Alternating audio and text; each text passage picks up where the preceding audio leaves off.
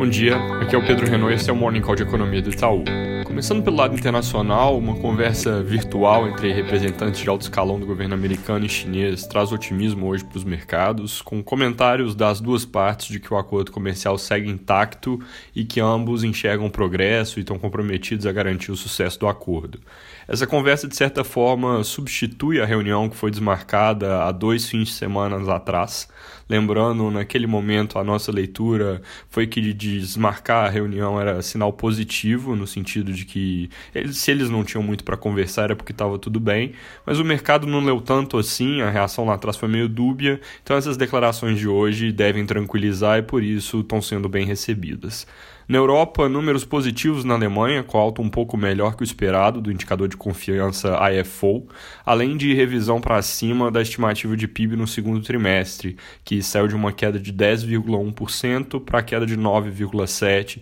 confirmando aqui o desempenho superior ao resto da região, que teve queda de 12,1% no agregado vírus na Europa teve continuidade da tendência de alta na Espanha, com os dados que saíram do final de semana, mas países ainda estão, no geral, fazendo medidas mais pontuais, sem grandes impactos nas economias, inclusive a Espanha, basicamente porque as mortes seguem nas mínimas. Aqui no Brasil, a principal notícia é que o anúncio do programa Pro Brasil, sobre o qual tinha bastante expectativa, não vai mais acontecer hoje. Foi postergado, ainda sem uma data definida, porque parece que falta acertar detalhes, não só sobre os programas que vêm dentro desse pacote, mas, segundo a Folha, também sobre a extensão do auxílio emergencial até o fim do ano.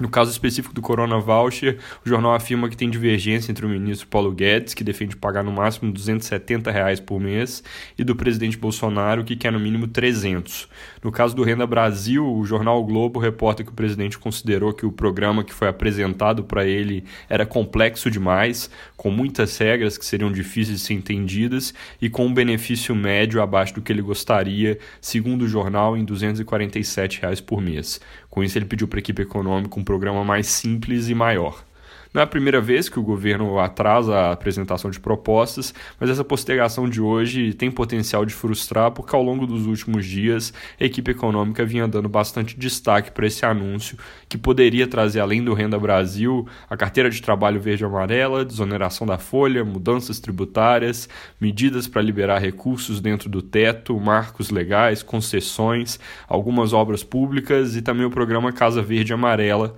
que deve entrar no lugar do Minha Casa Minha Vida vida. Acabou que desse conjunto, só esse último, o Casa Verde Amarela, o programa de habitação, deve ser anunciado hoje. Apesar da postergação, os jornais já trazem bastante comentários sobre as dificuldades que a proposta de um Renda Brasil fiscalmente equilibrado deve enfrentar no Congresso. O ponto aqui é que a proposta do governo ela deve vir com o aumento do Bolsa Família, que é compensado pela extinção de benefícios que são menos concentrados na população mais carente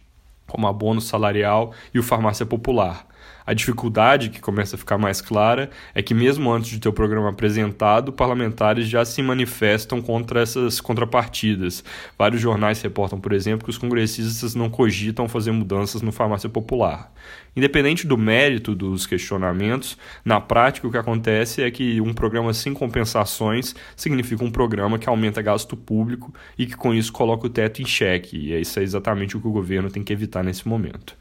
Vindo para a parte de dados econômicos, confiança do varejo em agosto teve alta forte de 10 pontos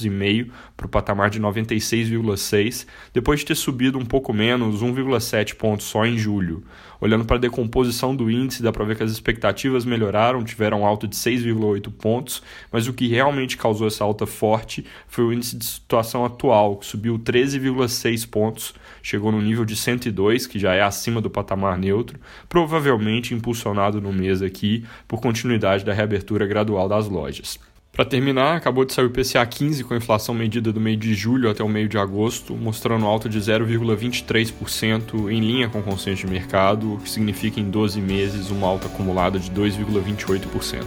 É isso por hoje, bom dia!